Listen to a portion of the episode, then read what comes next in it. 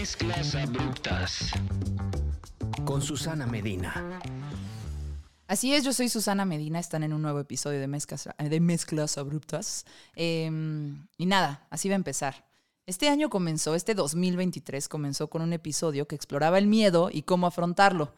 Eh, se trató de una entrevista con mi entrenador de box, el peleador Alberto Suavecito Paredes. Ya nos estamos acercando al cierre de esta temporada y yo sigo explorando el miedo de diferentes formas. Pero en esta ocasión quise explorar el miedo, pero ese miedo que exploramos por gusto, em, el que se siente bien. Eh, y por eso quise platicar con un señor que afronta el miedo desde el contenido y quien tiene el podcast más exitoso de todo Latinoamérica. También tiene una de las voces más bonitas y todo el equipo de marketing de Sonoro se pone muy nervioso cuando tenemos juntas con él. Uriel Reyes es tijuanense, comunicólogo, fotógrafo y periodista convertido en creador de contenido, obsesionado con el horror en la cultura pop y creador de relatos de la noche, así como fotógrafo de morras encueradas, de morras sensuales, de damitas en ropa interior. Eh, tema que súper vamos a discutir porque me parece una mezcla muy abrupta, pero muy sensata y de alguna forma hace sentido, esa del terror y la sensualidad. Con ustedes, el único podcaster que me ha hecho gritar en mi casa, eh, Uriel Reyes. Wow, no sabía eso, pero es genial. Y, antes que nada, Dios, tengo que decir que el suavecito es el mejor apodo del mundo para un boxeador. Sí. Lo amo. Eh, muchísimas gracias por la presentación. No sabía que te había hecho gritar, pero ahorita ya me platicarás cómo. Y, nada, qué, gusto estar aquí. Mm, muchísimas gracias por venir. Es todo un honor. Eh, y sí, la primera, la primera pregunta no es pregunta, es un reclamo. Me ardí un chingo porque me gusta ver pelis de terror. Eh, cuando las veo en el cine y estoy acompañada, así grito y se me salen los... Ah, yo grito, ay cabrón, siempre que estoy asustada. Es como mi grito sale por todo, siempre es ay cabrón. Eh, y en el cine grito, ay cabrón. Pero cuando la veo sola en mi casa, no grito, ay cabrón. O sea, nada me hace gritar de terror. Ni siquiera las cosas paranormales que luego me pasan me hacen gritar. Cuando me han hecho gritar me enojé mucho y entonces tomé cartas en el asunto y hablé. Te quiero preguntar más de eso, de lo que platicamos hace poco y que quiero ahondar, pero bueno, ahorita vamos a eso paranormal. te puedo contar.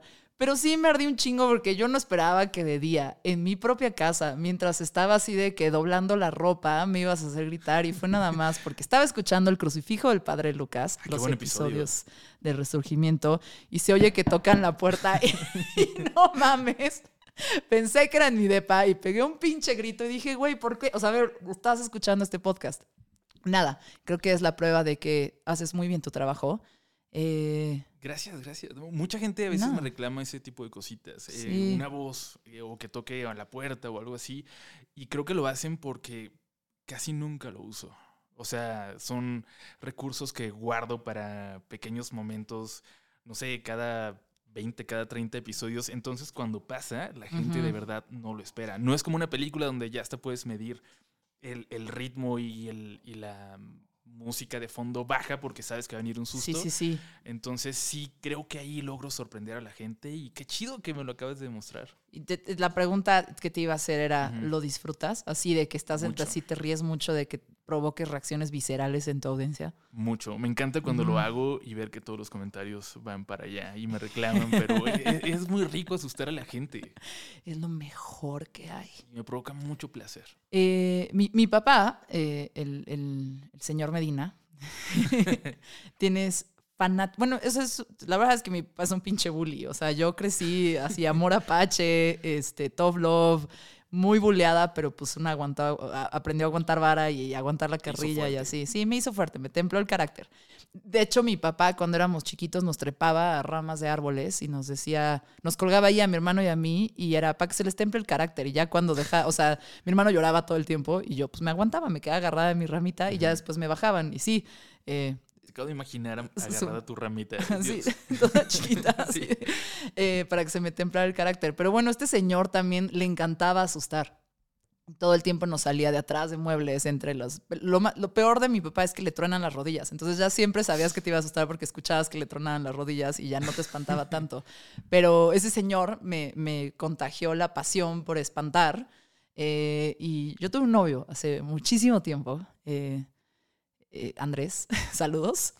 Saludos. Al que me encantaba espantar porque reaccionaba cabrón. Entonces yo me la vivía escondida así atrás de muebles, así buscando en qué momento lo espantaba.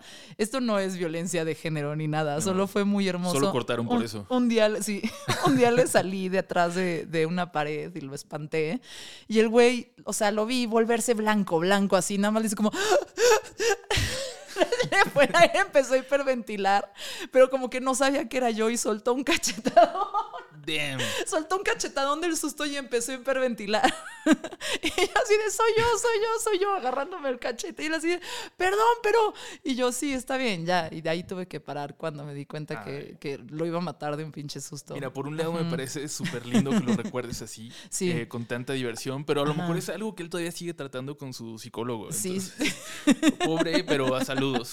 saludos. Espero que di- discúlpame por esa parte de la relación. A mí me sigue dando muchísima risa. No me arrepiento de Eh, nada. No me arrepiento de nada, eh, pero, pero pues bueno, sí, ya me, me he dado cuenta que luego andar espantando racita que sí le padece, pues no hay, no hay que ser tan manchados. en cambio tú, sí te encanta y tú sigues bien manchado y andas espantando racita. Sí, pues uno tiene que vivir de algo. no, eh, a mí me encanta, desde, desde niño me ha encantado contar historias y asustar a la gente que tenía alrededor. Entonces, ahorita tener de alguna forma la posibilidad de hacerlo profesionalmente es muy chido y es muy rico. ¿En qué momento te diste cuenta que querías explorar el miedo propio y de los demás por gusto? Así, había un Uriel adolescente, un Uriel treintón, así de que, ¿cuál Uriel, de qué edad, dijo, ah, mira, me voy a dedicar a, a- a- a- provocar miedo? Mm, No me lo vas a creer, pero es un Uriel que tenía como 6, 7 años. ¿Qué? Sí, eh, esto ya lo he contado muchas veces, así que si hay Cuéntamelo gente rápido nomás de la comunidad por acá, lo cuento muy rápido. Todo es culpa de mis hermanas. Todo es absolutamente su culpa por ser irresponsables y por ponerme Evil Dead 2 cuando tenía 3 años. Es el primer recuerdo que tengo en mi vida, así como la primera memoria real. Es Mi estar- jefe me puso el exorcista antes de los seis, entonces creo que tenemos en común. Ajá. También, bastante, Sí. bastante fuerte, bastante irresponsable. Muy también. responsable, sí. Em, pero ver esos monstruos y ver a una mujer sin cabeza bailando en la oscuridad de la noche me cambió por completo. O sea, me hizo traumarme, me hizo soñar muchas veces, me hizo tener eh, pesadillas recurrentes con zombies que se acercaban a mi casa. Pero eh, también me hizo apasionarme mucho por todo lo que tiene que ver con el terror. Y, y sigue siendo para mí un gran recuerdo. Em, cuando yo crecí en los noventas, todavía se rentaban películas. Entonces, la... ¿Vas a revelar cuántos años tienes? Tengo 39, creo que Ah, nunca lo he ocultado. Sí. eh, y no los luces, fíjate. Ay, muchas gracias. Sí, te ves más joven. Yo pensé que eras más joven que yo. ¿Cuántos Tengo tienes? 36. Yo, sí. No, hombre. Yo soy un adolescente de 36 Pero años. sí te ves adolescente. Sí. Gracias. Sí. es, es la falta de responsabilidades, Sí, creo. es, es vivir Sí, la vida ligeramente. Sí, a mis jugar videojuegos. Ajá. El colágeno son los del PlayStation. Tengo compañeros de secundaria con hijos de 20 años y Dios mío, parecen mis papás. Pero bueno. Em, siento que, que ver esas películas me hizo eventualmente querer también al principio hacer cine o algo parecido, pero siempre sabía que tenía que ver con, con asustar. Y después llegué por casualidad, porque mm, eh, a lo largo de mi vida han pasado muchas cosas muy extrañas que de repente me hicieron querer estudiar literatura y filosofía y cosas Ok. así de poco redituables. Y, y por casualidad, de verdad por casualidad, una noche terminé eh, haciendo mi. llenando mi ficha para estudiar comunicación. Y ahí me enamoré de, de lo que era hacer radio y hacer foto y hacer un montón de cosas que, que terminaron siendo mi verdadera pasión. Y de alguna forma ahí encontrando qué hacer con el terror y con la radio. Y, y bueno, ya después iremos explorando todas las cosas que, que me quedé con ganas de hacer para asustar a la gente. Uy. Oye, antes de seguir hablando de, de lo que, de cómo te gusta espantar a la gente, eh, creo que hay que hablar un poquito de las cosas que están activas, ¿no? Hacer el anuncio obligado de los proyectos que tenemos eh, en conjunto con Sonoro. a ver, Uriel, para todos los que no sepan, que me sorprendería, eh, hace Relatos de la Noche, que es un podcast. Está inspirado, creado de relatos que envía la gente de cosas que les han pasado dentro de lo paranormal. Yo te voy a enviar, yo te, yo te voy a enviar mis historias, así a ver si salgo. Em, además, tiene un podcast con Podimo, eh, que es exclusivo, eh, solo de Podimo, que se llama Criaturas de la Noche. Y ahorita estamos trabajando en una plataforma eh, que se llama El Crucifijo del Padre Lucas. Ahora, no, o sea, está chido, no, no crean que porque es religioso está, no, para nada es así. Cosas que tienen que ver con, con posesiones demoníacas y, la creación y lo que realmente Dios hizo con sus con las criaturas que creó. Y brujas y, y brujas y, nazis, ajá, todo, todo. Entonces, el crucifijo del Padre Lucas son tres partes. Ya, ¿qué tal? Lo estoy explicando yo. Eh, la de marketing de Sonoro lo está explicando. Tú te lo sabes mejor que yo. el crucifijo del Padre Lucas son tres cosas. Primero es resurgimiento, que son las, son, son, es la historia original de Relatos de la Noche.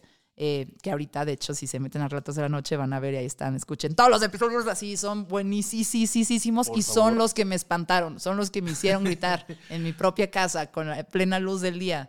Eh, yo sabiendo que estoy escuchando un podcast. de terror que te quiere asustar en cualquier momento. Ajá. Eh, aparte, hicieron una novela gráfica increíble eh, con, con, con Russo. Bueno, el buen Russo. Russo, que también es el creador de. Un saludo, Russo. Siempre se menciona este podcast. que también hizo Toxicomanía. Y hay otro episodio aquí en Mezclas Abruptas que hablamos de Toxicomanía y la serie que él escribió, dirigió y todo. Y que ahora va a ser película. Eh, pero bueno, él es parte de ese cómic y también está con Rulo, que Rulo se me acaba de ir el apellido de Rulo, Valdés. Pero Rulo es el único que ha dibujado para, para Marvel o DC Comics. es el único mexicano en haber dibujado Batman. A Batman, perros. A Batman. Yo no sé nada de cómics, pero sí sé que esto es importante y que Batman es mi superhéroe, mi único superhéroe. No puedo respetado. que no sepas de cómics. No, no, perdón. O sea, sí, no, de mí el superhéroe no es algo que yo soy. Star Wars, Fórmula 1, Game of Thrones, Legend of Zelda, Lord of the Rings y Harry Potter. No, nunca le entré. o sea, me, me gusta mucho Batman de Nolan. E, eso es, y yo creo que esto lo dice cualquier persona que le guste la comunicación. O sea, no. Sí. Sí, perdón. Y el cine. O sea, Batman de Nolan va más allá del cine de superhéroes. De novelas gráficas me gusta mucho 30 Days of Night. Uf. Ajá. Ah, Dios, me acabas de caer mejor. y me gusta mucho The Walking Dead. He leído algunos tomos, pero no, no, no he explorado más, la verdad, lo siento. Te perdiste quiero otro gran mundo. Eh, Sandman, uf, también yo le quiero entrar. Hace poquito me lo recomendó Ruso de nuevo, me lo ah, recordó. Es de esos a los que tengo que llegar, este, pero el mundo del cómic es, es maravilloso. A mí me lo recomendó Badía y me dijo, porque yo tengo mis cosas paranormales a veces pasan entre sueños. Y yo le dije, güey, pues es un sueño, güey. O sea, es una mujer de ciencia, esto no es real, me pasó en mi sueño. Y entonces me dijo, no, güey, lo que te pasa en los sueños también te pasa. Pasó en otro multiverso. Ajá, o pasa en, en, en, en, el mundo del sueño, en el dream. Ajá, y, y, sigue siendo tu vida y sigues integrándola. Y sí te están pasando estas cosas. No, no mames, se, se pone muy bueno. Entonces por eso quiero leer Sandman, porque me mandó a ver la serie y se me hace espectacular. Eh, y nada. Yo siempre he creído que, los sueños pueden ser una oportunidad de asomarnos a otro plano o a otra línea de tiempo o algo. Digo, no sé, ya pensando más como en física cuántica y cositas así, quizás son momentos en los que estamos en un nivel de conciencia o de sensibilidad que nos permite ver cosas que estando despiertos no podemos, no podemos llegar. Yo lo resumo así. A veces, a través de los sueños, tu parte inconsciente te habla de la única forma que puedes entender, como algo que tienes que procesar, algo que tienes que sanar. Entonces, yo siento que es mitad paranormal lo que me pasa de repente en mis sueños. Casi todo me pasa cuando me despierto de sueños, es cuando veo cosas. Em, y, sé que estoy despierta y no, luego ya digo, ¿sí está o no está? Ah, no sé, pero como que creo que no importa porque al final es lo que integras y lo que aprendes de esa experiencia. Y creo que es tanto mi inconsciente ayudándome a procesar algo y sanarlo, como literal si me está pasando ahí, alguien me está llamando a través de un portal y así. Yo, yo quiero pensar en las dos cosas. Yo me, encanta pensar en un mundo de magia. Es una gran teoría. Mm. Pero también desde el punto de vista de la ciencia. A ver, si, si el, el, tiempo no es lineal, pero es la única forma en la que nosotros, como seres humanos, lo, podemos, manejar. Ajá. Pero ¿qué tal que al estar dormidos podemos asomarnos un poquito más allá a lo que viene y por eso muchas veces soñamos con una persona que no hemos visto hace cinco años y que nos vamos a encontrar esa tarde. O soñamos con algo que está a punto de ocurrir. O sea, tal vez es una forma de asomarnos más allá de lo que podemos experimentar despiertos al tiempo. O, no sé, pero es muy interesante pensar en eso y también tu teoría me parece muy agradable y voy a quedar pensando en ella por un buen rato. Muchas gracias. Oye, voy a, voy a, la de marketing de Sonoro me va a regañar si no acabo con este punto. Sí, por Entonces, eh, digo que divago muchísimo. No, yo también, pues ya, sí.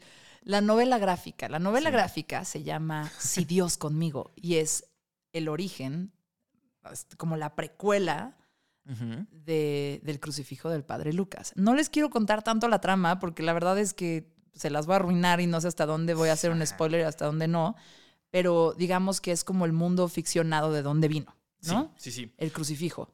Eh, sí, porque el crucifijo es una de las sagas, que así les llamo a estos episodios largos que se componen de varios episodios y al final sale uno completo, mucho más largo que los usuales.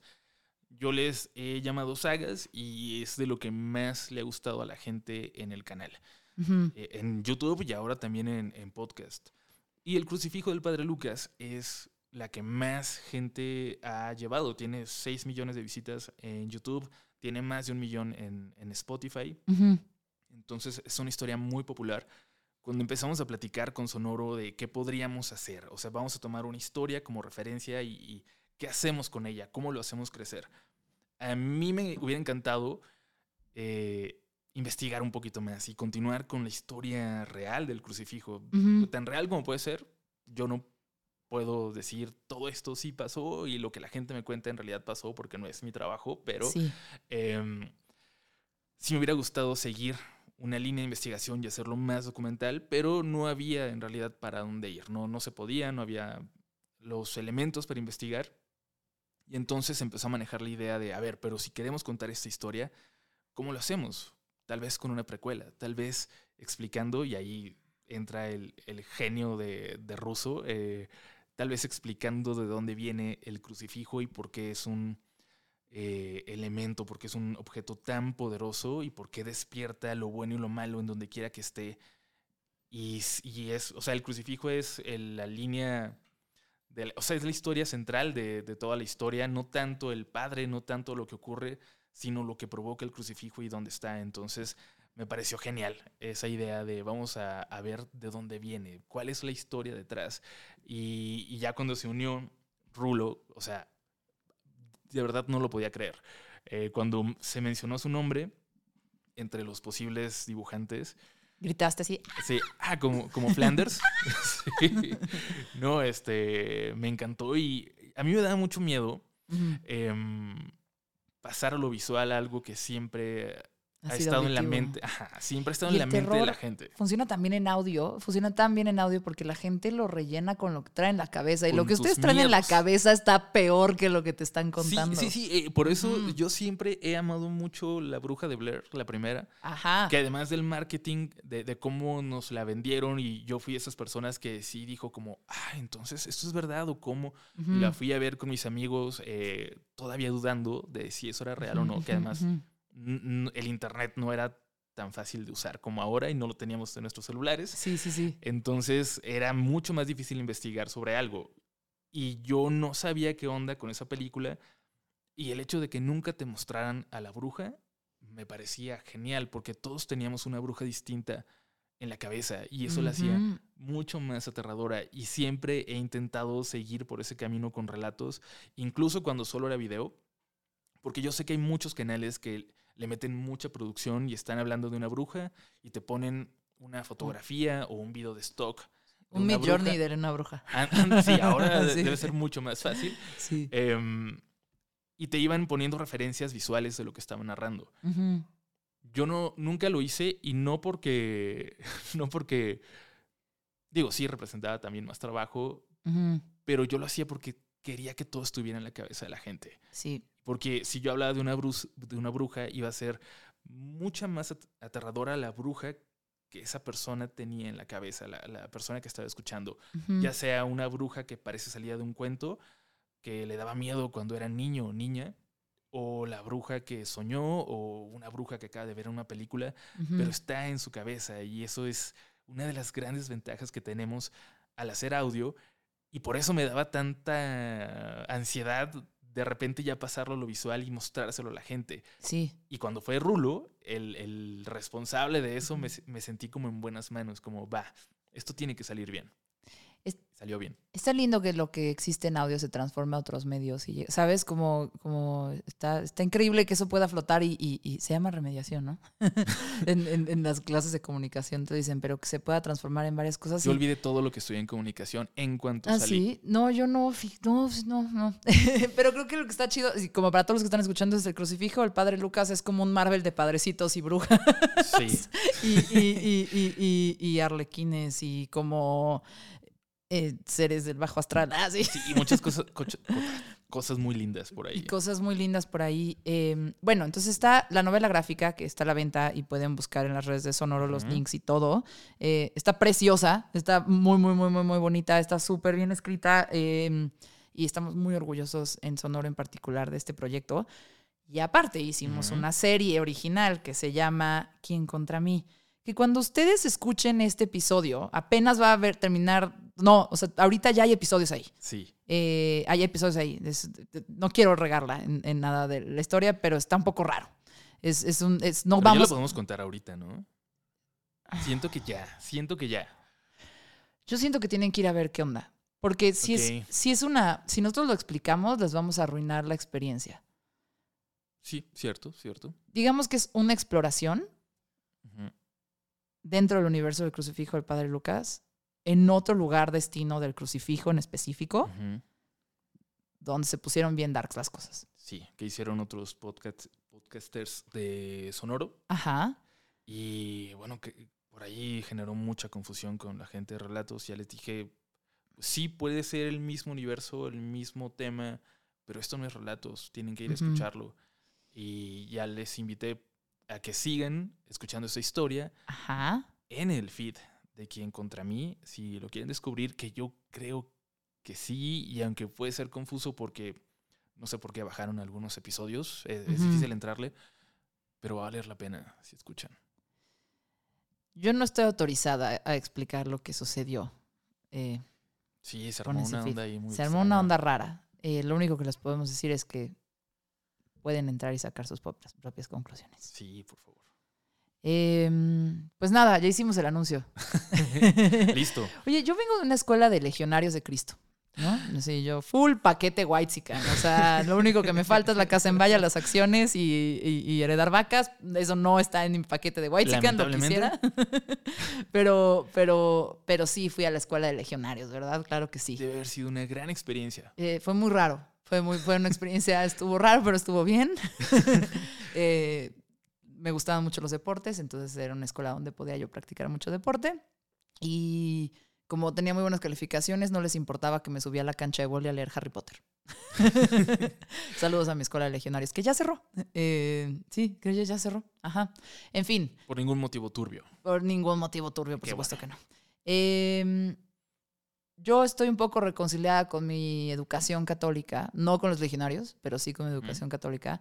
Em, pero bueno, todo este, este mundo como religioso de repente pues te genera aversión, ¿no? Y sin embargo, eh, pues es, eh, ¿por qué, ¿por qué funciona tan bien? Cuando o sea, ¿por qué crees que funciona tan bien las historias de...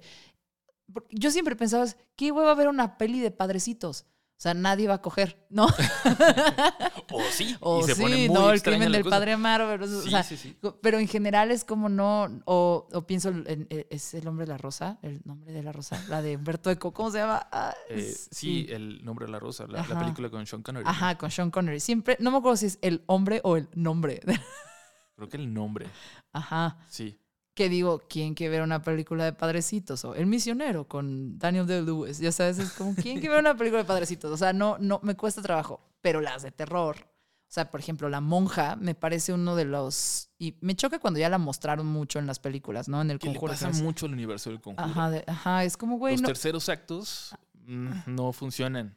No me la enseñes, güey, nunca me la enseñes, ya me torturaste con la existencia de esa monja, yo hasta la fecha sigue, sigue, sigue siendo una figura a la que le tengo miedo. Y por eso funcionaba tanto cuando la mostraron por primera vez en el Conjuro 2, porque estaba allí de repente y te asustó y ya desaparece y no la vuelves a ver, pero sabes que está ahí presente. Eso era genial. No cuando te la ponen eh, en 20 segundos en pantalla y se ve el mm. CGI por ahí todo mal hecho de que no hay tanto presupuesto. Eh, ahí ya pierden un montón. Le pasa mucho a todo el universo del conjuro y le pasa a Insidious de James Wan, que me parece un gran director, pero sus terceros actos no me convencen nunca.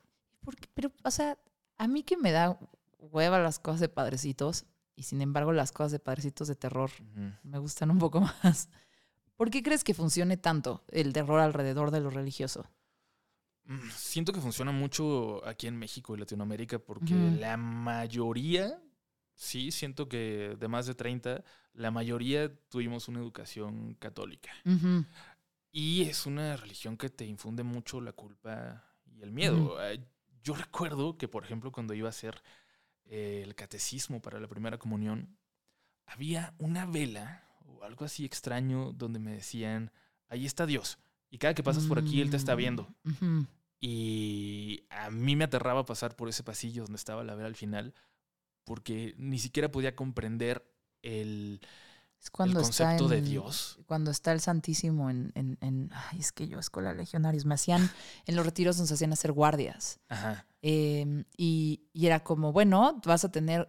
Está en, en, exposición. Es que fíjate que no me acuerdo. Lo que aprendí en mis clases de formación católica sí se me olvidó.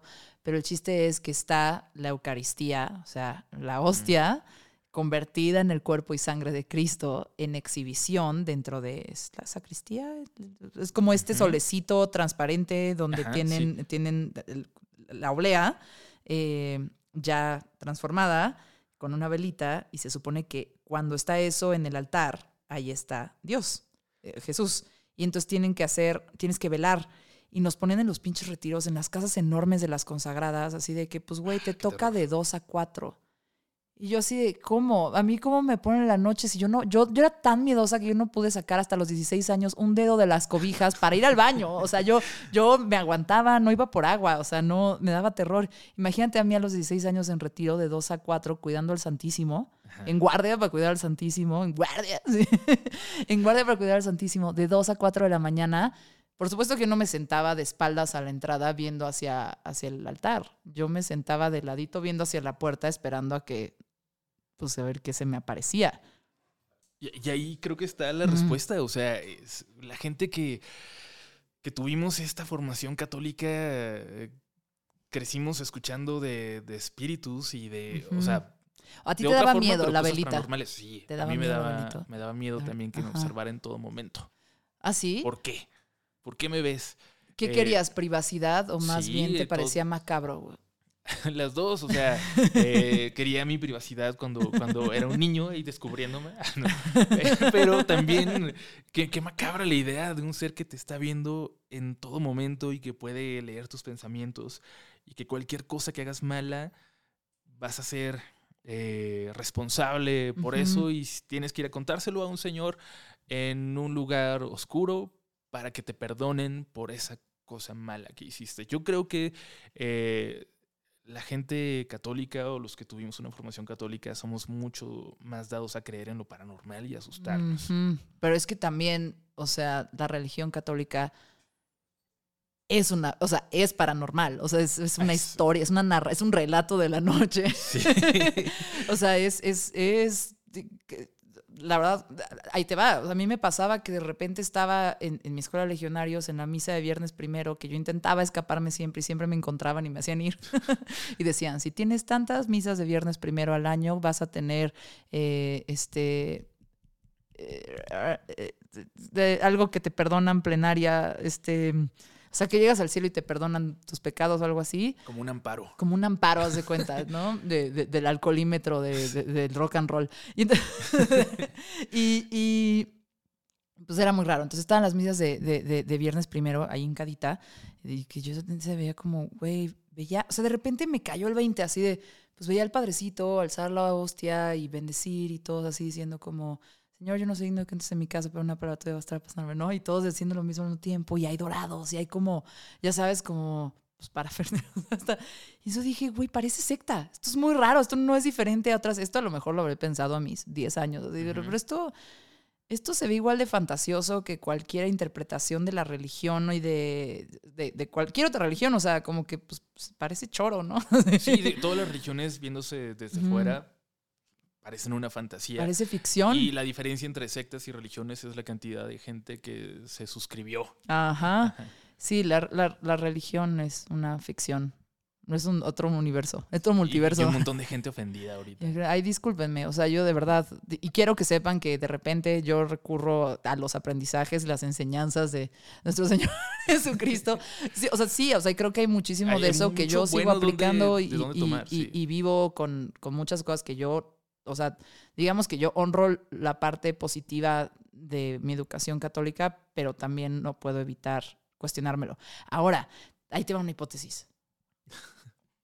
¿Tú crees que el hecho de que nos guste tanto las ficciones de horror alrededor de lo religioso es un acto punk? O sea, es como estás transgrediendo la iglesia y lo que te enseñaron en tu escuela mocha o tus tías que te pusieron a rezar el rosario. Sí, es casi como ver porno de monjas, en cierto sentido. ok, ok, ok. Sí, este, creo que... ¿Te gusta eso? no, no, no, no, pero, este... Eh, sí recuerdo que desde niño las películas de terror que tenían monjas o padres me daban más miedo y porque yo sentía que, eso estaba mal. Que no estaba bien que, se mm. jugara con eso para una película de terror. Y por ejemplo, hay, una. hay una película malísima basada en un buen libro de Clive Barker que se llama El Sacristán del Diablo o Rawhead Rex en inglés. Y había un momento donde un monstruo que sale de otra dimensión está matando gente en un pequeño mm. pueblo de Irlanda, me parece. Y se me quedó muy marcada una escena donde entra a una casita que estaba al lado de una iglesia a matar gente y hay una imagen de la Virgen de Guadalupe, bueno, no, de, una virgen, y la quita así, la rompe con sus manos y yo como, ¡Ah! eso, eso está muy mal, pero a la vez me gustaba porque me daba mucho miedo este acto de una criatura tan mala que mancillaba ese tipo de imágenes que eran sagradas para nosotros. Entonces yo creo que, que sí es medio punk. Órale. olvida el comentario del porno de monjas. Jamás lo he visto y nunca lo voy a volver a ver. Sí, eso, eso ya, lo vamos a editar, ¿eh? No te preocupes. Sí, sí, sí. Y luego con la imagen de Relatos de la Noche, que es una monja. O sea, de repente va a parecer que es un, a conectar ahí. un fetiche, pero no, no. Dios. Bueno, a mí me da mucha cosa rara que todo el mundo viendo Fleabag, las morras, les gustaba mucho el padrecito. Y es como, no, o sea, a mí, no, ves que se enamora de un padrecito. Ajá. No lo he visto, pero sí. Súper serie, súper serie. Así, espectacularmente escrita. A mí me encanta cómo rompió con todas mis expectativas cuando la empecé a ver. O sea, la quiero hizo lo que quiso conmigo, o sea, esa, esa, esa guionista. Tengo muchas ganas de verla, pero. Pero el padrecito no está guapo. Series. Nada más quiero que sepas. O sea, yo estoy muy enojada con todas las damitas que sí es como, ah, sí, el padrecito, y suben stories del padrecito. Es como, no, güey, no, no, está chido. Se convirtió en un símbolo sexual por ser prohibido. Ajá. Sí, tiene, o sea, tiene mucho sentido. Mm. Yo siempre o sea, lo relaciono, eh, lo llamo el síndrome de Rafa Gorgori. Ajá. Cuando, cuando el, jefe Gorgori le pregunta por qué está, está, obsesionado con el armario prohibido de los misterios. Ok, esto es Simpsons, tuve que googlear. No voy a saber, pero por favor continúa. Sí, o sea, cuando se, roban un arma o algo así, Gorgori, Rafa Gorgori y Bart. Ajá. Y luego lo regaña eh, su papá y le dice que por qué está obsesionado con el armario prohibido de los misterios. ¿Por qué más? O sea, si se llama así, armario prohibido de los misterios, por supuesto que un niño va a estar obsesionado con eso. Entonces me encanta esa ironía y creo que, o sea, es muy obvio, nos gusta explorar lo que no deberíamos. Yo era una niña tan miedosa que por supuesto que si me, o sea, a mí me decían no hagas esto porque va a pasar esto, yo no lo hacía. O sea, yo de mí todo me daba un chingo de miedo. Yo, yo, yo le hago mucho caso a mi miedo, lamentablemente, de más. Pues es, ese es nuestra eh, instinto de supervivencia, probablemente. Entonces yo también creo que el miedo es necesario y es bueno hacerle caso y por eso es tan rico cuando lo puedes disfrutar a través de contenido de terror. esto era mi siguiente pregunta, ve, qué bonito. ¿Por, qué tenemos, ¿Por qué tenemos esta adicción al, al, terror? O sea, a mí la vida de por sí me da miedo. todo, me pinches, da miedo. Y todo me preocupa. Em, y como que a, lo mejor a veces experimento el horror y el contenido de horror como estoy corriendo tantito peligro, pero siempre estoy segura, ¿no? No está pasando nada. Eh, y es como, ah, vas a tener pesadillas. Igual las tengo, güey. es como que no pasa nada. Creo que hay una cuestión ahí de poder experimentar el horror, pero sentirte a salvo. Pero ¿por qué, por qué, o sea, por qué esta adicción a Nos hacemos latinoamericana al horror? Nos hacemos adictos a cosas muy extrañas, o sea, como a comer chile. ¿Por qué? Porque nos gusta sentir ese pequeño dolor que se alivia después de unos momentos y volvemos a probarlo.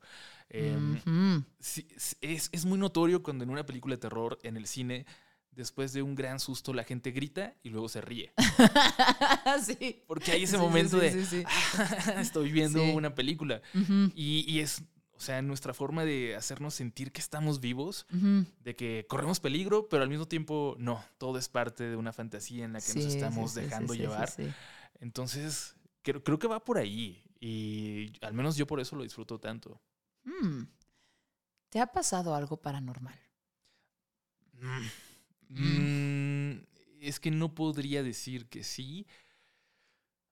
Yo no creo porque no me ha pasado nada realmente algo que puede decir esto es algo paranormal, pero por ejemplo, en la casa donde crecí, eh, toda mi familia veía a una señora. Ajá. Todos. Ah. Menos yo, y yo pasaba mucho tiempo solo en esa casa.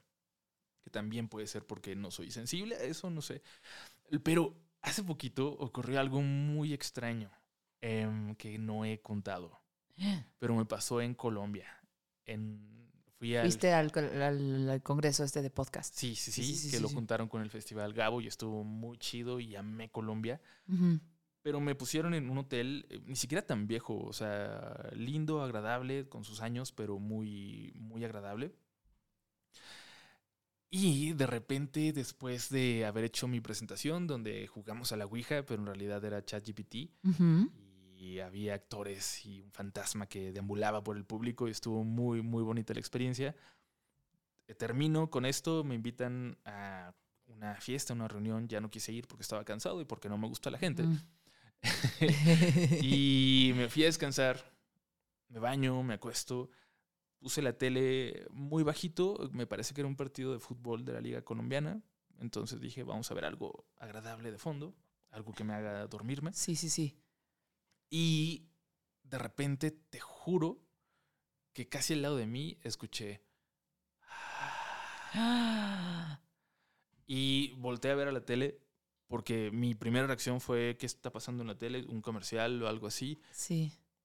Y ya luego empecé a, reaccionar. O sea, eso no se escuchó dentro de la tele, lo escuché justo a mi lado.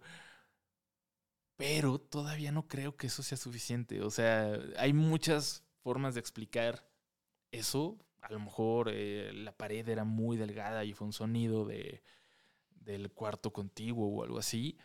Pero en ese momento me sacó un poquito de onda. No me asustó y me da mucho miedo lo paranormal. Me da ah, mucho miedo que me llegue a pasar algo. Aunque tengo ganas al mismo tiempo. Es esta onda de comer chile, ¿ves? Em, pero eso, eso es de las cosas más extrañas, siento que, que me han pasado sin llegar hacer algo, ni siquiera que pueda platicar en el canal de, uy, ya me pasó algo, ya creo. Sí. Le falta, le falta que haya consecuencias. Quiero ver una niña. Reincidencias. quiero que alguien me agarre los tobillos cuando estoy dormido o algo así. No, no quieres. no, no quieres. A mí, a mí lo que me ha pasado, que me han pasado numerosas cosas, y la verdad es que nunca lo he contado porque también no quiero como perder, perder mi credibilidad como periodista. y siempre que, de hecho, cuento estas experiencias, yo siempre las cuento como también incredulidad, o sea, como que yo siento que son proyecciones de mi inconsciente, yo siento que es como una fabricación de mi mente para que yo aborde cosas que no quiero abordar o, o ¿sabes? Como son herramientas de, de tratar con la realidad y de repente también digo, pero también estuvo raro, entonces como que yo creo que está chido estar abiertas todas las posibilidades, ¿no? Hay un componente de paranormalidad y hay un componente de pues, psicología y simplemente, ¿no? Lo, que traes. Pero a mí lo que me ha pasado en, mis experiencias es que no son cosas que yo me pude haber imaginado. O sea, no es, ah, una niña o un señor de esta forma o... O sea, sí son cosas que, que me, que me, como que me agarran en curva. Como que, ah, qué raro, qué raro ver esto. Y si quieres más chelitas allá, eh, querido, con confianza, estás en tu casa, estás en tu podcast. Yo también ya casi me acabo la mía.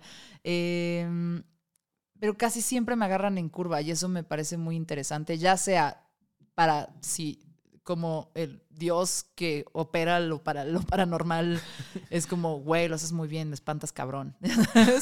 o tanto para mi inconsciente que hace proyecciones, eh, güey, lo haces muy bien, lo haces cabrón, me agarras en curva y es muy interesante. A mí me parecen cosas interesantes a observar, o sea, como, como nada más como fenómenos, es por qué lo viste y qué entendiste y qué te imaginaste, ya sabes, o sea, incluso cuando te dicen, ay, es que tuve este sueño, pero no sé qué significa y no sé qué es, ¿tú qué crees que significa? Pregúntate a ti mismo, ¿con qué conectaste? ¿Qué es lo que vino a tu mente cuando te despertaste después de, eh, hace unas noches se, se, me, se me trepa un hombre chiquito varias veces?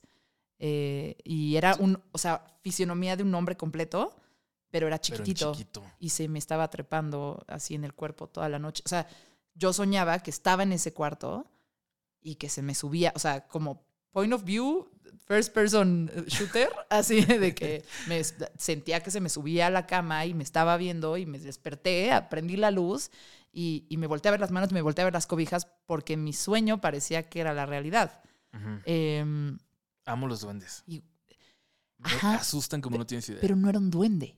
Era, o sea, la, la digamos que la composición, el, el, el, la proporción de esta persona no era de duende, era como, como más como, como de, de Gulliver y, los de, sí se llaman Lilliput, los liliputienses, los liliputienses, como una persona con fisionomía de ser humano solo medía como 20 centímetros. Pero ¿quién te dice que no son así los duendes? Pues porque he visto duendes, güey. Ah, Dios, ah, qué se pone esta plática. Pero, a ver, hay, muchas formas de duendes. A mí me encanta, desde mi punto de vista escéptico, pero, uy, quiero creer, me encanta que en un montón de culturas que nunca tuvieron contacto entre sí, hay historias de criaturas pequeñas que viven en el bosque o que defienden la naturaleza. Ajá como ¿Por qué? avistamientos simultáneos. Sí, sí, sí. Sí, sí, sí, sí, sí, yo 100% de acuerdo, eso me fascina y me parece que es prueba de que hay algo más de lo que imaginamos, que no todo lo explica la ciencia. Ah, no sé. No sé, o sea, también sí, luego me digo, nada, qué mamá. Pero sería muy chido pensar en eso. Eh, entre todas las cosas que se contaba que pasaban en, la casa donde crecí, eh, me decían que había un duende. Y no solo eso, hay varias fotografías mías de cuando era chiquito. Eh, yo, yo, por ansiedad, muchas veces me gusta meterme debajo de las cosas. Mi lugar seguro era meterme debajo de la cama, pero también cuando me ponían, no sé, agarraba el tambo de ropa sucia, me lo echaba encima, eso me hacía sentir protegido. Entonces, había varias fotos donde yo estaba así, debajo de, de muchas cosas. Ay, muchas gracias. sí. Eh, ¿Y? están recortadas. Nunca he visto los negativos, nunca vi el original, pero están recortadas. Varias, porque me dijeron que aparecía una manita ah, que se acercaba, se acercaba a mí. Entonces, ahí están en el álbum familiar fotos mías debajo de cosas recortadas, porque salía el duende. Oye, yo no quiero hacer marketing del crucifijo del padre Lucas, pero sí tengo muchas ganas de confesarte que vi al, al arlequín. No. Sí, güey. Dios, ¡ah! hasta me escalofríos. Que Dios, quiero que me cuentes, por favor. Que se ponga esto de terror. El cabo va a salir cerca de Halloween. es más, vamos a jugar a la Ouija. No, no, yo no, o sea, eh, como estábamos hablando de hace rato de que hay como un libro, debería de haber un libro de gente que le rascó los huevos al tigre. yo no le quiero rascar los huevos al tigre. A mí me pasa mucho que cuando estoy en un periodo como de mucho estrés, o sea, que, que, estoy oscura, que, que, algo me preocupa mucho, que estoy muy concentrada en algo, como que siento que de repente se abre ahí un portalito de, de figuras que me dan miedo, que se me acercan. Em, y, y el, el, el, el, arlequino particularmente me dio miedo escuchando el crucifijo del padre Lucas. O sea, no fue una figura. Me daba miedo, más miedo las brujas, ¿no? Y que están paradas afuera y que están viendo la casa. Eso me da un poco más de miedo.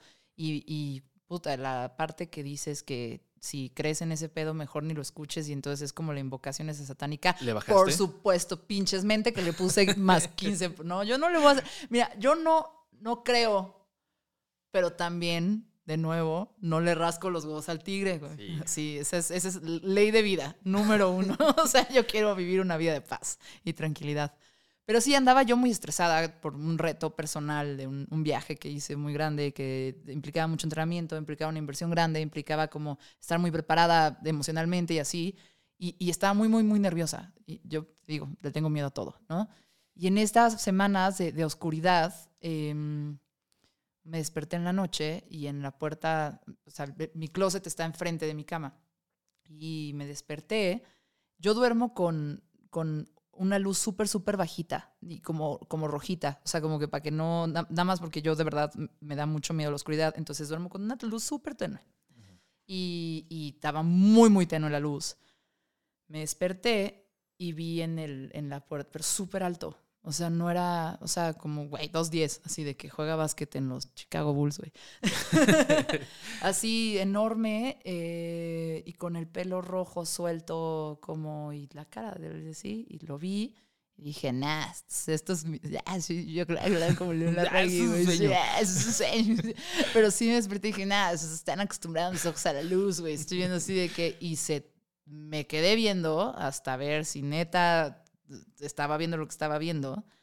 Eh, y aquí es donde yo siento que de repente brinco de sueño a realidad, eh, porque siguiente, acto seguido me, o sea, grité y me paré y prendí la luz. Y entonces no sé si también lo que vi, si yo seguía soñando. ¿Me explico? Sí, sí, sí. Pero lo vi ahí parado y dije, mm, a ver, yo ando oscura. Esta es una idea que estuve pues, que, escuché en Relatos de la Noche, ¿no? Y que además pues, son reales, ¿no? La gente los manda, los vivió. Este, y, o sea, por alguna razón pudo ingresar, porque estoy en el mood perfecto para que esto ingresara. Pero ahí sí dije, exacto. ajá, voy a cerrarte la puerta, mijo, porque yo no tengo nada, mijo. Así, ¿qué tal? yo sí le hablo así a los dos, mijo, a doña, no, fíjese que no, compa, que aquí no vas a encontrar luz ni paz, déjame en paz. Ya a mí, puro, aquí puro Fórmula 1 y Star Wars sí se puede. y los Strokes, ¿no? Eh, y sí, sí le dije, güey, no, o sea, aquí, la verdad es que yo siempre les digo, y sí lo creo, estoy protegida. O sea, aquí no. aquí no le vamos a jugar a eso. Hay muchísimas historias que me manda la gente de que lo vieron, escucha? sintieron algo y, sienten que el detonante es escuchar relatos de la noche. De nuevo, siendo una persona que no cree en eso, intentando buscar una explicación, a ver si esto existe y, si se alimenta del miedo. Eh, o sea, y estás en una etapa oscura de, de sentimientos a flor de piel, sintiendo muchas cosas y tu miedo también se multiplica porque estás muy sensible y escuchas algo que te pega de una forma distinta. Si hay cosas allá afuera que se alimentan de nuestro miedo, por supuesto que es una puerta y por supuesto que te pueden acercar eh, por escuchar este tipo de, de cosas. Ahora, ahí te va. Y esto lo estoy viendo mucho desde el lado de salud mental y el tipo de terapia que yo he llevado. Ok creo que no es tan importante si te pasó o no te pasó, o si fue real o fue imaginado. Que también si lo imaginaste, banda, es real, porque te pasó, es algo, es un fenómeno que apareció a tu mente, ¿ok? Em, creo que lo más importante es cómo lo integras o cómo lo procesas. Em, que es, ¿por qué vi esto? ¿Qué sentí? ¿Qué me recordó? ¿Qué cosa que está dentro de mí no he trabajado? Eh, y, y muchas veces creo que a partir de lo emocional y de concientizar estas cosas que nos dan miedo, se van. Esa ha sido mi experiencia personal. Una con el, con, con el arlequín, que yo estaba dejando que entrara mucho más miedo a mi vida del que debería. Eh, y la otra es otra experiencia similar que tuve con una señora que acechaba, me acechaba. Oh, por este, Dios, qué bueno se pone esto. Eh, se pone muy buena. Esa historia es, muy buena. no mames, implica este, mucha paranormalidad esa. Pero la verdad es que me di cuenta al final que esa señora estaba cuando yo estaba enojada. Y, cuando, y que me estaba intentando avisar de, güey, estás enojada y la situación en la que estás no te gusta. Y me estaba espantando a gritos y me estaba gruñendo en la noche porque me estaba recordando que yo estaba muy encabronada. Me dieron escalofríos otra vez. Y, cuando empecé a entender eso, ya me había dejado de espantar, porque ya sabía, una amiga ya había negociado con ella. Y yo ya había negociado con ella. Yo, ya le había dicho, güey, a ver, yo no te voy a dar paz, a mí no me estés chingando, o sea, aquí no puedes estar y voy a hacer algo si me sigues espantando. Si te quieres quedar aquí, güey, porque me daba lástima. Dice, quédate aquí, güey, pero ayúdame a que este perro que rescatamos encuentre casa. como, güey, ponte, pórtate chida, güey. Sí. Pórtate chida, ¿no? Ya sabes, como que no. Sí, la verdad es que siempre que me ha vuelto a dar miedo, que la, he sentido esa, esa, porque es una idea, no necesariamente creo que sea un fenómeno o algo que pase, sino es una idea, siempre intento darme cuenta si a lo mejor tengo ahí un enojo no trabajado o siento que se me está cometiendo una injusticia y no le he platicado. Sí, es que, es que puede ser. Eh, tengo una amiga que es psicóloga y ella me decía que todo lo que soñamos somos nosotros. Todos los personajes que vemos somos nosotros y representan algo de lo que estamos sintiendo o de lo que nos está preocupando. Entonces, si de repente ves algo cuando estás medio dormida y despierta, sigue siendo quizás parte de, tu sueño. Y sí, probablemente representa algo de ti, un miedo, una preocupación o tu subconsciente diciéndote, güey, salte de esto, no te está haciendo bien. Amén. Ah, sí. Oye, em, ¿qué sí te da miedo a ti entonces? A mí me da miedo todo. Soy una persona con ansiedad. Estoy construyendo siempre los peores escenarios posibles. Es Pisces el señor, ya le pregunté. Sí, es sensible. Este, Siento demasiado y me da no sé, me da miedo que le pasen cosas a mi perro. me da miedo que le pasen cosas a la gente que quiero y a la gente que no quiero. O sea, es muy extraño. Te, em, relacionas a través de la ansiedad. Sí, sí, este. Imagínate la pandemia, cuando, o sea, yo soy una persona que se preocupa y que vive los problemas de los demás a nivel emocional como si fueran míos. La pandemia me hizo pedazos. Eso es muy eh, Pero en realidad que a mí me pasan cosas, mm, no tanto. No, no, no, tengo muchos, muchos miedos realmente. ¿Y en tu carrera? Uf, pues ahí siempre está el miedo de que en algún momento todo termina. Y es natural. Este, Yo, de hecho, cada vez me preparo más para el momento en el que le tenga que eh, decir adiós a esta parte del proceso y pasar a la siguiente. Y también por la ansiedad, siento que cada vez me voy convenciendo más de que yo sé que Relatos de la Noche no va a ser para siempre, pero me voy convenciendo de que yo le tengo que dar final en algún momento que sea el mejor. O sea, de verdad me quiero ir estando bien y no ser uno de esos canales o esos podcasts que, que les fueron muy bien en algún momento, les fue muy bien en algún momento, y terminan ahí con 5000 visitas por, por video cuando tuviste millones. Siento que no es. Si lo haces por la pasión de hacerlo, como es mi caso, siento que eso es solo un reflejo de que en algún momento perdiste la pasión y de que en algún momento cambiaste tu contenido por vistas que regularmente eh, cuando alguien hace eso eh, las cosas funcionan al revés. entonces nunca quiero pasar por eso y además la ansiedad que te da crear contenido nuevo eh, cada semana, experimentar con cosas cada que puedes y, saber que a la mitad de la gente no le va a gustar y no lo va a tomar bien, aunque tú le hayas echado todo el cariño y todo el amor y toda la pasión. Ah, este, siento que es algo que puedo disfrutar ahorita con esos riesgos y, cuando hago algo que a la gente no le gusta, va, lo puedo aceptar, pero no es algo que quiera vivir para siempre. Entonces, no, no es un miedo, pero es, es, una, es un escenario que no había contemplado antes y que cada vez lo voy viendo como, como más posible. Bueno, sí, tal vez el miedo es no hacerme caso a mí mismo y convertirme en un podcast. Has been. Ajá. Que Dios está lleno, este... el eh, internet está lleno de... Sí, sí, sí. Un saludo a Ray William Johnson. Eh, o sea, si yo lo veo desde este lado, em, también creo, y con lo poco que te conozco, pero trabajando contigo, también siento que estás a un nivel de autoexigencia que nunca te vas a permitir llegar a ese lugar.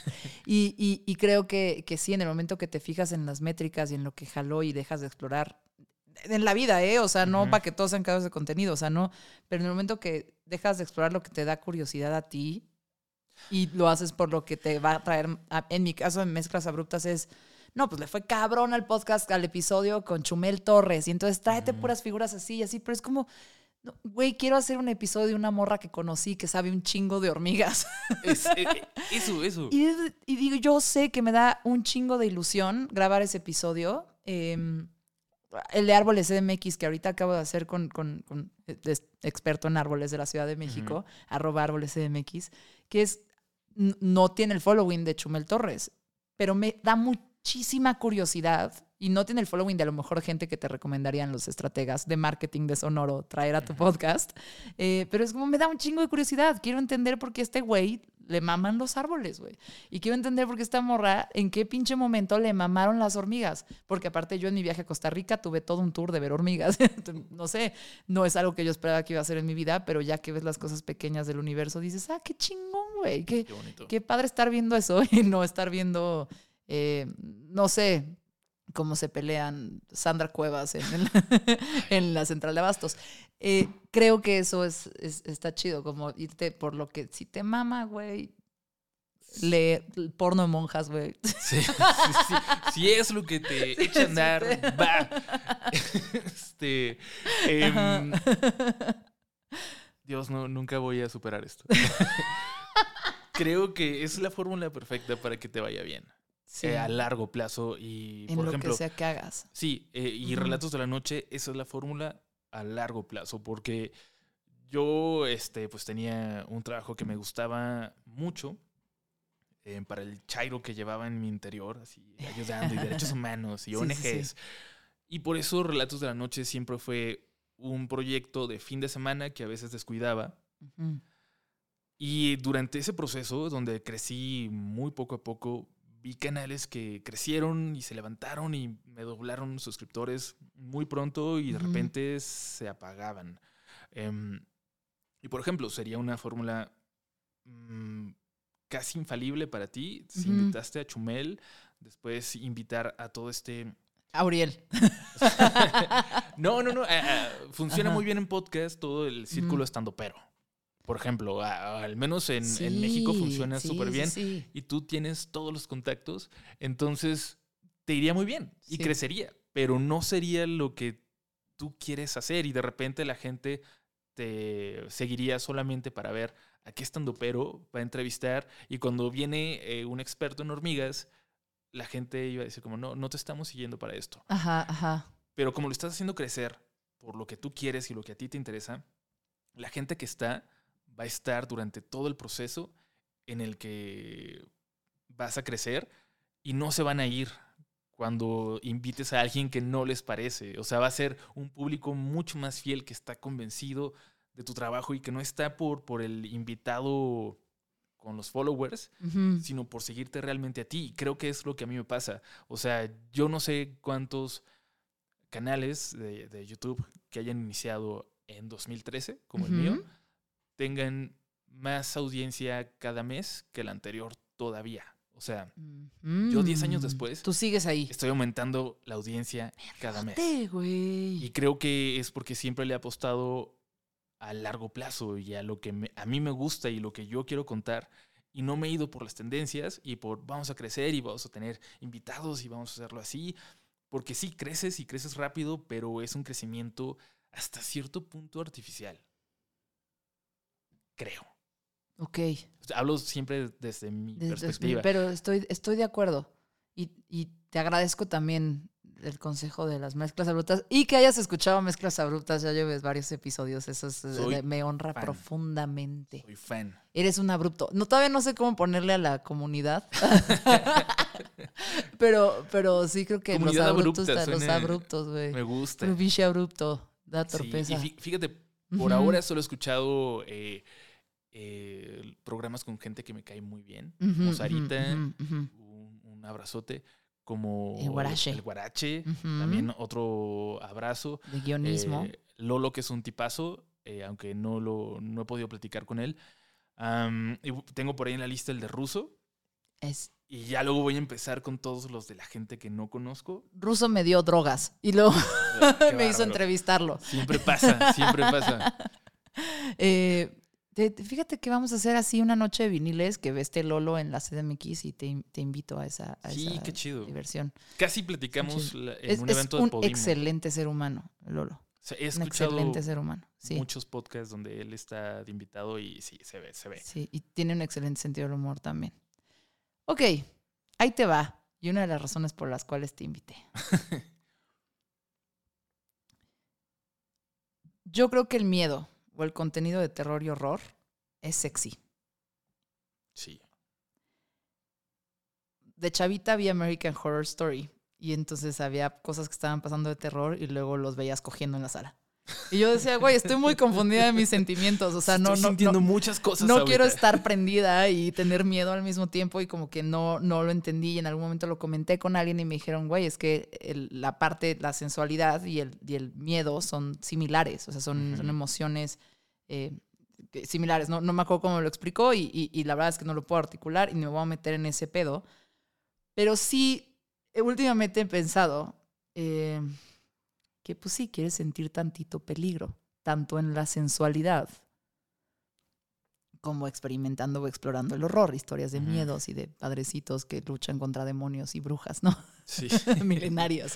Em, y creo que también tiene que ver un poquito como, ¿por qué a las morras se nos antojan tanto los bad boys? Que es como, ay, tantito peligro así, sentir como lo extremo, así de, ya sabes. Es como esta línea, o sea, estoy quería hablar contigo, yo te invité a este podcast porque quería entender cómo esta línea delgada entre la sensualidad y el horror. Pues porque le tomas fotos a morras en ropa interior muy bonitas, muy elegantes, con muy buena iluminación. Eh, y cuando vi eso de ti, como que dije, qué chistoso. O sea, es, lo mismo que pensé cuando vi American Horror Story, como que estoy confundida, ya sabes, de que hay como un cruce aquí de sensualidad y de horror, y horror tirado más hacia brujas, padrecitos, muertitos y mi familia católica vio, ya sabes cómo. Em, eh, y, nada, creo que más que, que, o sea, lo estoy diciendo como un comentario y es algo que pues, mezclas abruptas es para esto, es para, para de repente explorar mis preguntas existenciales que no sé articular bien, pero hay gente que sí sabe articular bien la respuesta. Eh, pues esta línea rara entre la sensualidad y el horror. Nunca lo había pensado, o sea, nunca lo he visto tan mm. relacionado, aunque por otro lado, yo empecé a ver películas de terror en los 80 y era una década en la que parte del éxito de las películas de terror era que había una escena de desnudos en todas. Era como la única oportunidad de que los adolescentes vieran desnudos o una escena de sexo. Entonces estaban ahí siempre. Y yo recuerdo que era muy incómodo. Siempre los que están cogiendo se mueren primero. Sí, sí. es una de las reglas, claro. Era súper incómodo estar viendo una película de terror con mis papás ahí porque te tenías que tapar los ojos o adelantarle o algo así. Entonces siempre fue como que tenía esta parte erótica prohibida por un momento.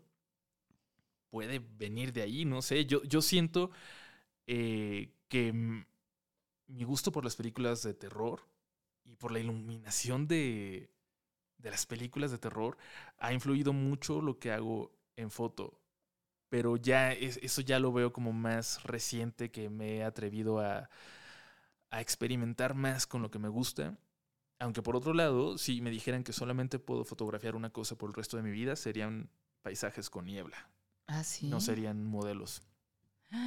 Amo, amo los paisajes con niebla. Em, entonces es, es muy extraño. Nunca lo había relacionado, pero sí creo que... La sensación es similar. La exploración de lo prohibido, supongo. Sí, puede ser. Siento que, todo lo que consumimos y lo que nos gusta termina influenciando lo que hacemos, aunque sea en una eh, plataforma o en una disciplina completamente distinta, pero todo es parte de nosotros y entonces sí es probable que exista mucho de eso de de esa influencia de horror viejito y de sensualidad en lo que termino haciendo ahora a través de las fotos, que también ya solo, solamente hago fotos que a mí me gustan, ya no hago, en algún momento tuve que hacer fotografías casi como maquila, o sea, tuve que trabajar haciendo fotos y fue horrible porque no hacía lo que a mí me gustaba, sino lo que te pedía el cliente y hacías la misma foto una y otra y otra y otra vez. Y ahora que yo experimento un poquito más, sí, este, no sé, con las luces y las sombras y una iluminación menos estética, pero más como de casi de terror. Y por primera vez me estás haciendo relacionarlo. Creo que ni siquiera yo lo había pensado hasta ese punto. Mm, ya te mandé a terapia, güey. ¿Qué diría Freud de esto? Oye, em, también, o sea, lo voy a conectar con el miedo, pero a mí. Fíjate, no me estoy postulando, ¿eh? Nada más, a mí me da un chingo de miedo que me tomen fotos en ropa interior o encorada. Chance con, con, con el señor, ¿no? Así de, se dice, ah, sí, oh, sí eh", pues, y no me importa. Y, sobre todo, si, si ya andas entrenando y así digo, ay, mira, pues si se filtra, que se filtre, que me veía bien, ¿no? mi, mi terror más grande es que se filtren donde no estaba yo echándole tanta abdominal. es como, bueno, ya si se van a escapar, que se escapen unas que te hagan buena publicidad. ¿no? no, se escapen pinches culeros, guarden las fotos bien o bórrenlas. Eh, pero bueno, em, a mí la verdad es que siempre ¿Cómo lo digo? Yo no me he percibido como una mujer sexy en la definición sexy del mainstream. O sea, como las señoritas, las damitas en ropa íntima que salen en tu Instagram. Las damitas. Las damitas en ropa íntima. Ajá. Como que a la hora que tendría que posar. Y me pasa siempre, cuando me han tomado fotos el López Mendicuti o me han tomado fotos este, el Topo Terán, mis amigos fotógrafos, que soy, güey, ¿por qué haces caras? ¿Por qué sonríes? ¿Por qué pones tu cara de teta? porque cuando antes tomas ponte seria o ve hacia allá, me da un chingo de pena, güey. O sea, es como, me da, me da pena actuar como como que estoy viendo el horizonte, o como que soy profunda, o como que, ah, sí, este, estoy enamorada, o estoy, se me hace muy, me encanta hacer locución, por ejemplo, y me encanta pretender esas cosas cuando es solo mi voz. Pero me da miedo, la, me da miedo que me tomen fotos porque me da miedo verme tetísima. Mm. Esto, es una cosa, yo sé, a lo mejor es el mi rey que tengo adentro, pero, pero me da pena verme tetísima. Eh, y, y, nada, como que sí veo las fotos y de las damitas en ropa íntima, las que digo, como, güey, me encantaría, sí, con toda seguridad llegar y acostarme así en la cama y me tomen una foto. Las notes que existen mías por ahí es como agarrando una chela. Ya sabes, como no, no, no, no, no es una sensualidad como eh, generalmente se ha, se ha construido. Y yo estoy bien con eso. O sea, yo estoy bien con, con mi feminidad y la expresión de mi sensualidad y todo bien pero sí me encantaría de repente, pues sí, subir una foto acá, más acá en el Instagram, no con un perro, ya sabes, con una botarga de los pumas. Y, y, nada, o sea, como... Se me fue la pregunta que te iba a hacer, pero es más como... como o sea, que a lo mejor es cuando vas y les tomas estas fotos a estas señoritas y las diriges, como, ¿qué quieres sacar de ellas? ¿Qué es lo que estás buscando? E, es que para empezar, siento que la perspectiva desde la que lo has llegado a ver, vamos a actuar como si fuera sexy, es la que yo no busco. O sea, más que actuar, es dejarte ver realmente. Y cada que hablo de fotos me pongo súper mamador, perdón. pero me apasiona mucho. No, por favor, date, date, date. Y este. Así, nota, se va a poner muy mamador el podcast. Sí. sí. Em, yo antes estaba convencido de que si hubiera sabido pintar, no hubiera sido fotógrafo. O sea, que hubiera tenido mucho más eh, gusto por pintar algo, una escena, que, por, verla. Pero después fui descubriendo que lo que más me gusta de hacer fotos es el proceso de hacerlas y de conocer a una persona y entrar en confianza.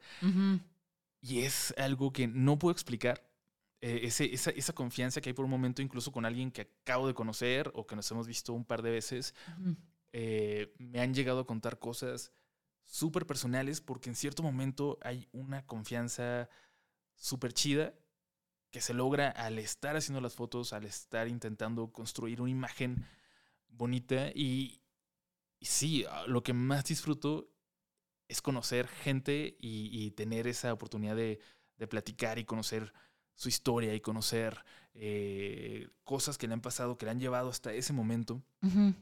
Y cuando salen las mejores pláticas, es cuando salen mis fotos favoritas.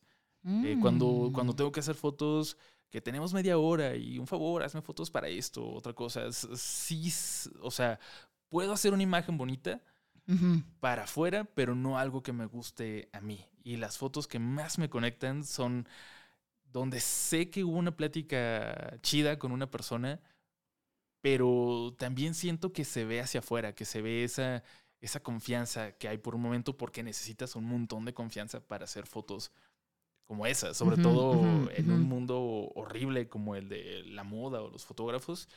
Eh, siento que hay mucha confianza de por medio y siento que en mis fotos se nota eso, o sea, una, una confianza real en ese momento y es parte de lo bonito. O sea, yo cada que puedo dirijo lo menos posible.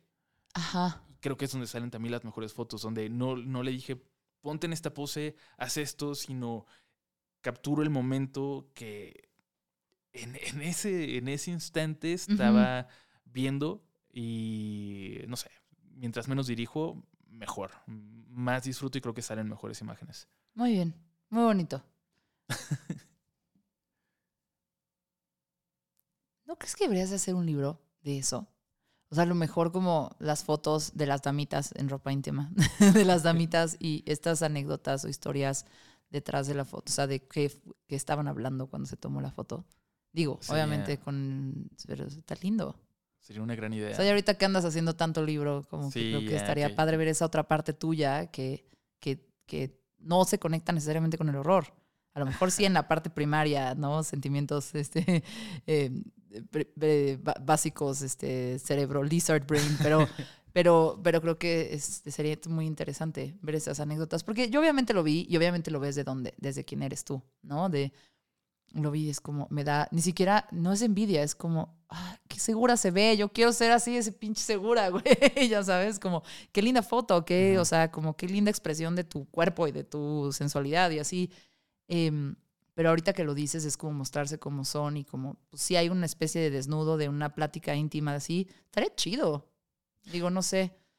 Sí, suena, suena no, no, no, no, para nada, porque sí he tenido ganas, o sea, eh, he podido ir cumpliendo ahí sueños y tachando cositas en mi checklist. Al final vamos a platicar de, de, una, de cosas que he querido hacer y que siempre quise hacer. Pero sí sé que es muy difícil hacer un libro de foto, porque además son caros y las editoriales son muy difíciles de, de entrarle a eso. Pero mm, colecciono libros y revistas eh, que son de tirajes muy pequeños, muchas de 500 ejemplares y va. Y me gustan mucho y las disfruto mucho.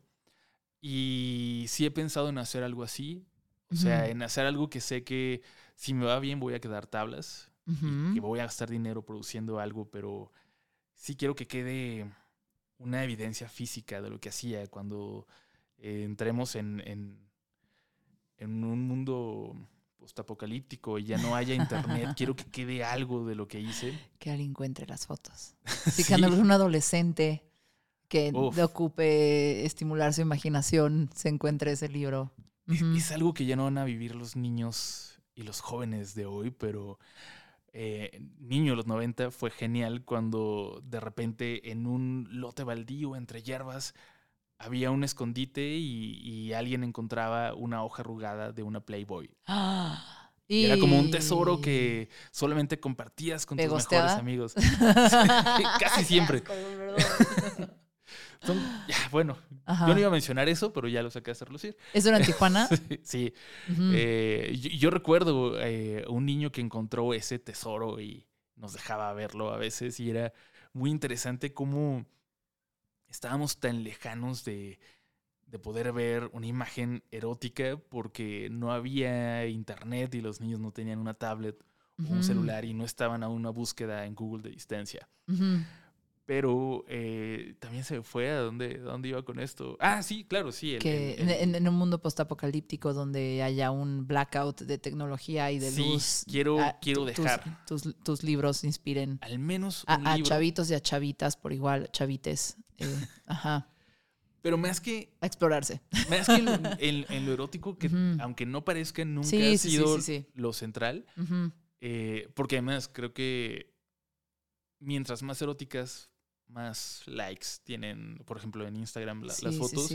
Y yo mientras más hago fotos que me gustan más a mí, menos likes tienen, porque van, van siendo, aunque sea una mujer semi desnuda o desnuda o en ropa interior, van siendo menos eróticas, siento. y, son fotos que me gustan más, pero que no, no, no tienen esos likes fáciles que, por los que mucha gente va. Pero en algún momento pensé en, hacer un libro como de un viaje y pensaba eh, en España, que, me gusta las veces que he tenido oportunidad de ir. Amo viajar en tren por España.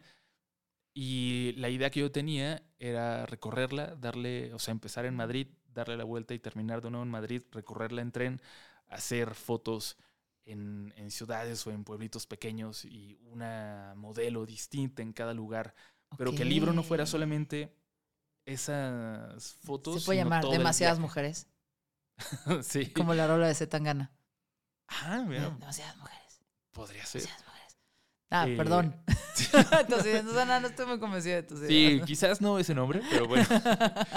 Em, pero que fuera el libro de un viaje, donde hay fotos también como las que hago, pero en realidad un libro de viaje donde se aparecen fotos de modelos de vez en cuando. E, eso es algo que me gustaría mucho hacer. En algún momento, quizás cuando ya descanse un poquito de relatos, tendré oportunidad de darme una oportunidad de experimentar más con la foto, pero definitivamente es uno de mis sueños, uno de mis checklists. Perfecto. Llega el momento de terminar mezclas abruptas y obviamente va a tener un final abrupto. Y va a tener un final abrupto vinculado a una cosa que me dijiste que te frustró. Eh, Me encantaría, dijiste que estabas escuchando el episodio de Lolo, que es ah, Eduardo Espinosa, de Leyendas Legendarias, el Dolop y Músicos de Sillón. Vino a este podcast y como es músico, se le hizo el cuestionario que se le hace a los músicos, que es, ves un cuestionario que solo para conocer qué tipo de personas son. Y porque generalmente cuando entrevistas a un músico se tardan en aflojar, entonces entrevistas me sirven, esas preguntas, ese jueguito me sirve mucho para que, para que empiecen a entrar en ritmo. Eh, y también lo que digo es que es un juego que permite conocerlos como personas. Creen que están contestando algo superficial, pero en realidad están diciendo que su calidad humana la están revelando. A ti te voy a hacer una pregunta que dijiste que te ardiste, eh, porque él contestó lo que tú hubieras contestado. Sí. Y vas a tener que contestarla de una forma diferente. Pero pues eres un hombre cercano al entretenimiento, a la cultura pop, y creo que vas a poder responder esto muy bien ya que mezclas abruptas, pues su nacimiento es la música, es, viene de mi nombre de DJ eh, y, casi todo siempre está, yo lo entiendo mucho a través de la música. Em, la pregunta es esta, hablando de lo paranormal, ¿eres abducido por extraterrestres? que llevan observando un rato al planeta Tierra. Eh, y bueno, te abducen a ti para preguntarte cosas de relatos de la noche y el horror y como las damitas y la ropa interior, o sea, es como todo esto que te Pero también te dicen, oye, güey, ¿qué pedo? A ver, tú no eres músico. O no sé si eres músico, sí, tú eres músico también. No, no tienes Me hubiera encantado tener ese talento. Ajá. Yo me compré uno que lele borracha. Eh, voy a intentarlo.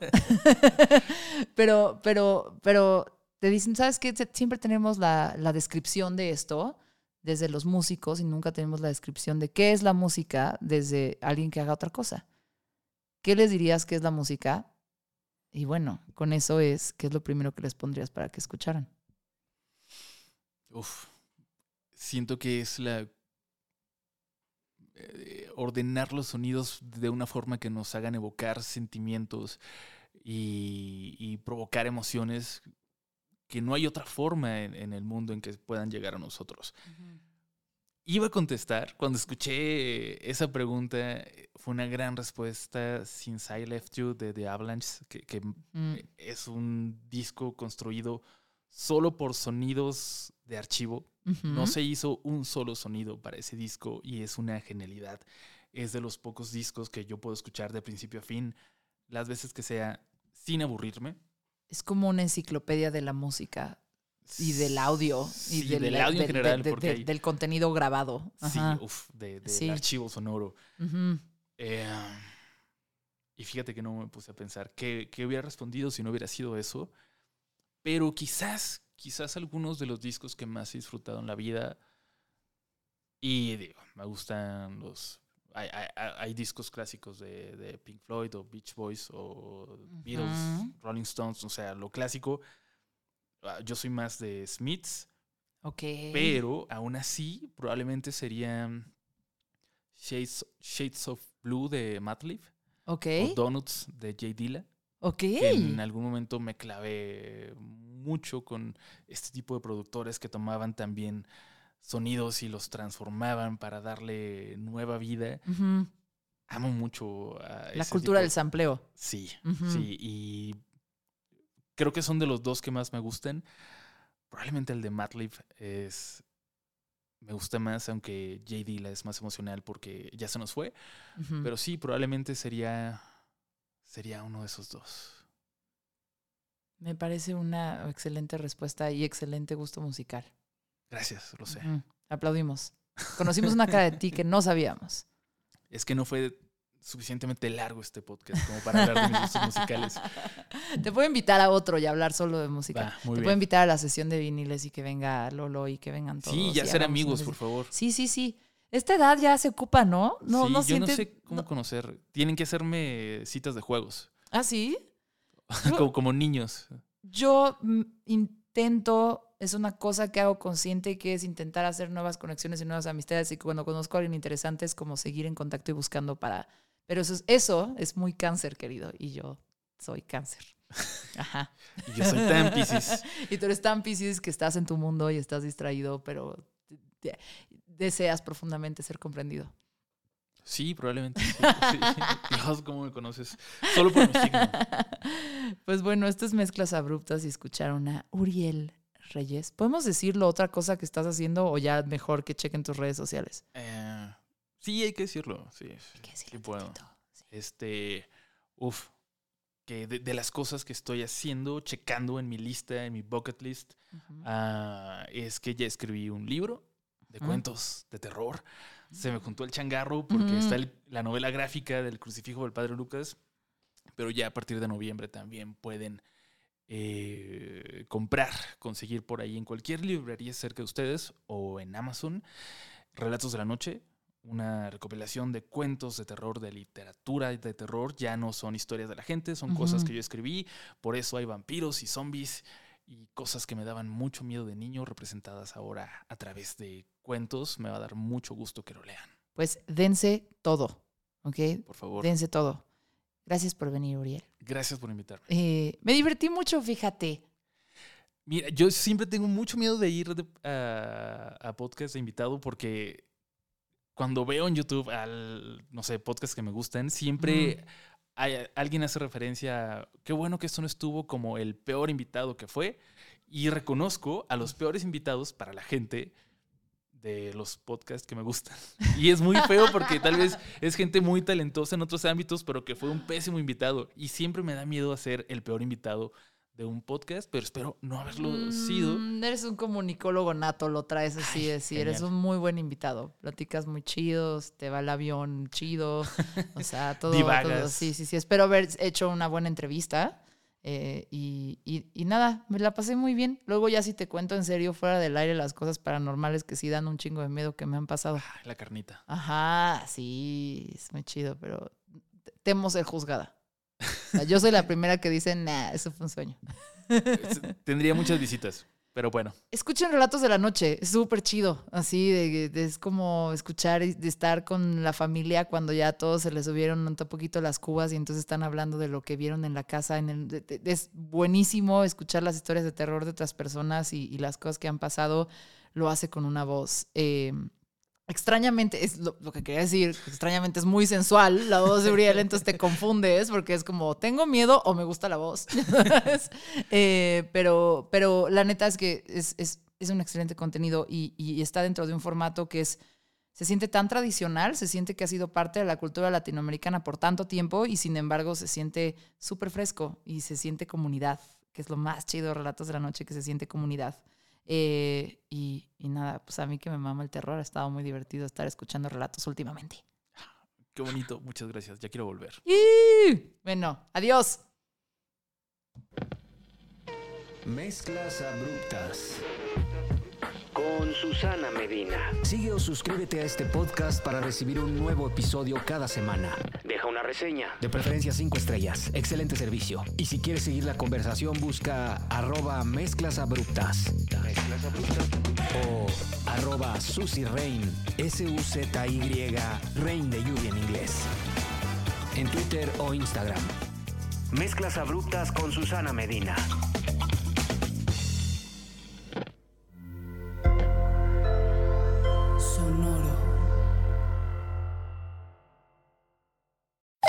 Es Dani Di Giacomo, la voz de Deja el Show.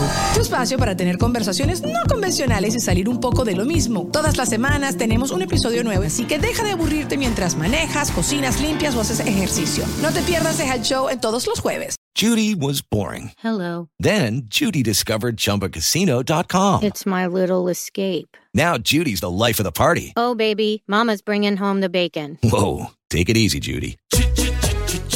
The Chumba life is for everybody. So go to ChumbaCasino.com and play over 100 casino style games. Join today and play for free for your chance to redeem some serious prizes. Ch-ch-chumba. ChumbaCasino.com. No purchase necessary. Void where prohibited by law. 18 plus terms and conditions apply. See website for details.